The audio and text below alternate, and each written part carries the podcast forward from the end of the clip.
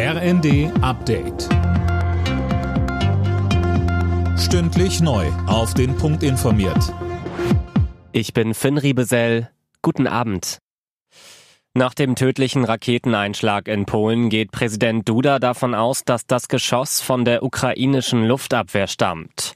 Nichts deute auf einen gezielten Angriff hin, sagte er.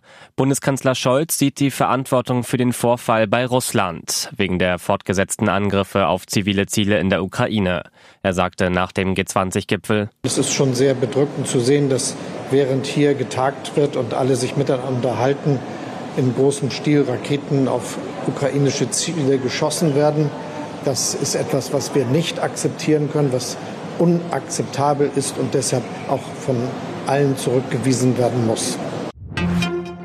Berlin muss nochmal wählen. Der Verfassungsgerichtshof hat die komplette Abgeordnetenhauswahl vom September 2021 wegen der zahlreichen Pannen für ungültig erklärt.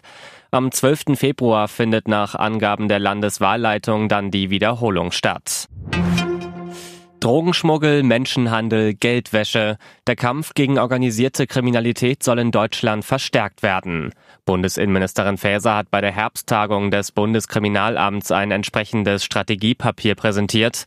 Dabei zeigte sie sich besorgt, dass auch immer mehr Vertreter des Staates bedroht werden. Europäische Nachbarn wie die Niederlande und Belgien machen hier bereits schmerzliche Erfahrungen. Ich will ganz klar sagen, solche Entwicklungen, wo Staatsanwälte, Richter und Journalisten massiv bedroht werden, werden wir in Deutschland nicht zulassen.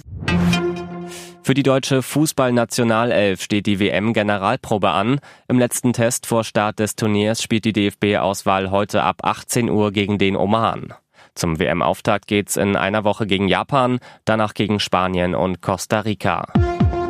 Alle Nachrichten auf rnd.de